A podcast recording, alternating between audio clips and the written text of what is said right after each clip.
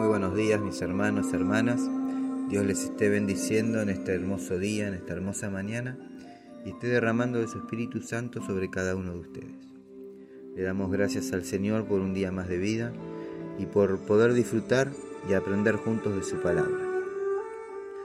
Le pedimos al Espíritu Santo que prepare nuestro corazón para recibir la palabra de Dios con humildad y gozo en el corazón. Amén. Gálatas 2.20 dice, con Cristo estoy juntamente crucificado, y ya no vivo yo, mas vive Cristo en mí. Y lo que ahora vivo en la carne, lo vivo en la fe del Hijo de Dios, el cual me amó y se entregó a sí mismo por mí. Amén. Gloria a Dios. Ayer eh, tuve el agrado de oír una historia que, más allá de llamarme la atención, me llenó de emoción, de valor, de, de carácter. Estoy hablando de la historia del pastor Kim de Corea del Norte. Un lugar donde predicar la palabra de Dios es todo un desafío, pues el Evangelio en ese lugar está prohibido. Y si te encuentran con una Biblia o predicando la palabra de Dios, podría ser ejecutado en una plaza pública o bien terminar en una prisión realizando trabajos forzosos por toda tu vida. Eh, en una eh, estadística que encontré en internet, marcan que Corea del Norte es el país que más cristianos ha matado a lo largo de la historia.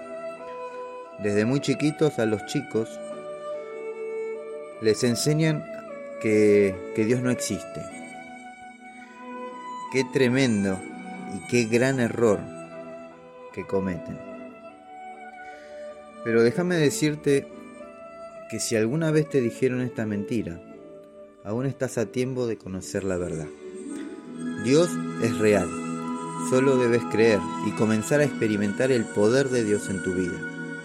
Dice la palabra de Dios, conocerán la verdad y la verdad los hará libres. Amén.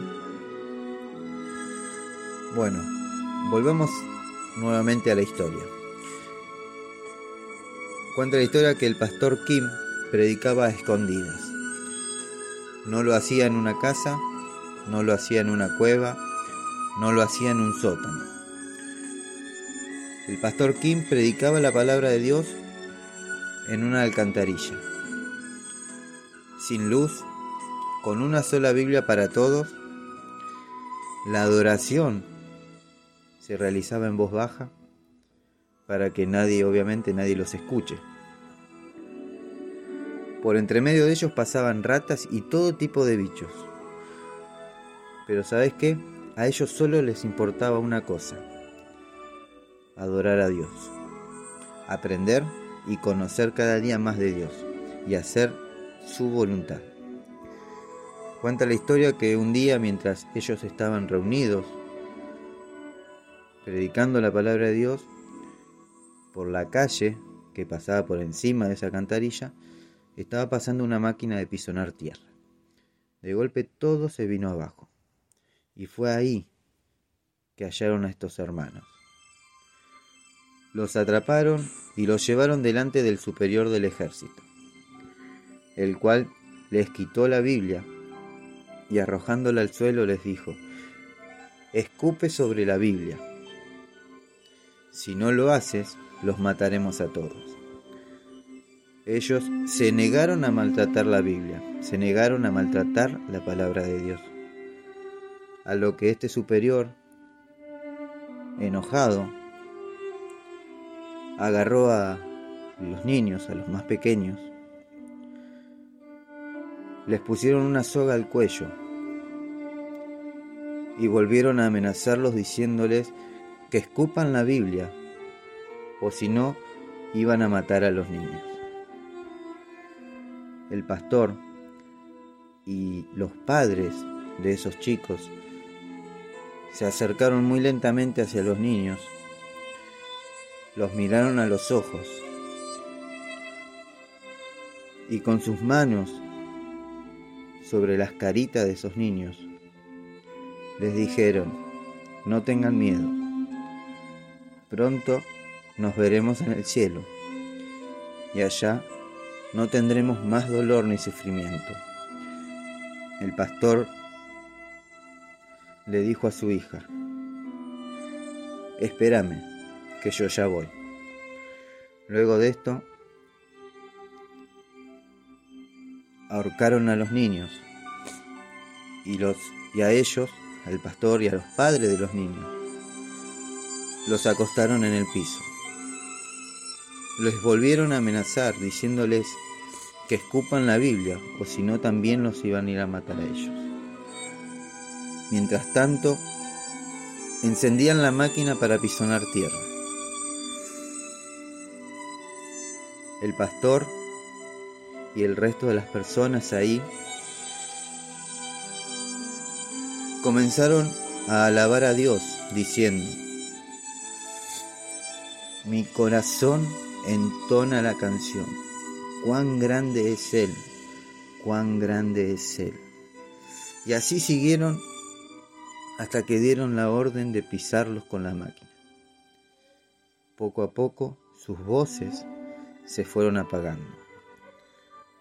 Pero partieron de este mundo alabando a Dios. Yo me imagino la cara de felicidad que habrá puesto eh, Jesús al ver a estos siervos dejando todo por su causa. Ellos se negaron a sí mismos por amor a Jesús. No les importó perder su vida, no les importó la vida de sus hijos, porque su mirada no estaba en lo, en lo terrenal, sino que estaba en la eternidad con Cristo. Filipenses capítulo 1 versículo 21 dice, porque para mí el vivir es Cristo y el morir es ganancia. Amén.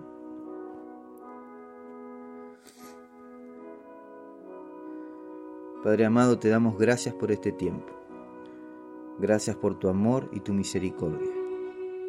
Gracias Señor por fortalecernos en los momentos de aflicción, en los momentos donde nuestro espíritu pareciera desfallecer, tú nos levantas y nos sostienes, Señor. En los momentos de dificultad tu palabra dice que tú estás alrededor nuestro, que si andamos en valles de sombra y de muerte, no temeremos mal alguno, porque tu vara y tu callado nos infundirán aliento. Señor, en ti confiamos y nos deleitamos a pesar de las circunstancias que hoy nos toquen vivir, porque ya no vivo yo, Señor, mas Cristo vive en mí. Gracias, Señor, en el nombre de Jesús. Amén y amén. Mis hermanos, hermanas, mis amigos, amigas, Dios los bendiga, Dios los guarde, que el Señor haga resplandecer su rostro sobre cada uno de ustedes, que el bien y la misericordia los sigan todos los días de su vida. Amén. No se olviden de compartir, sean una herramienta de bendición y de restauración. Recordá que siempre hay alguien esperando una palabra de fe, de esperanza y de amor. Si querés dejar un mensaje por un pedido de oración, podés hacerlo al mail a los pies del maestro 889 gmail.com o al WhatsApp 1534 83 27 57. Vamos a terminar este tiempo adorando al Rey de Reyes y Señor de Señores. Que a Él sea la gloria, la honra y toda, toda la alabanza. Adóralo, adóralo, adóralo. Sea la situación eh, que estés viviendo, sea eh, difícil el momento que te toque vivir hoy, pone tus ojos en Jesús y seguí adorando, seguí adorando.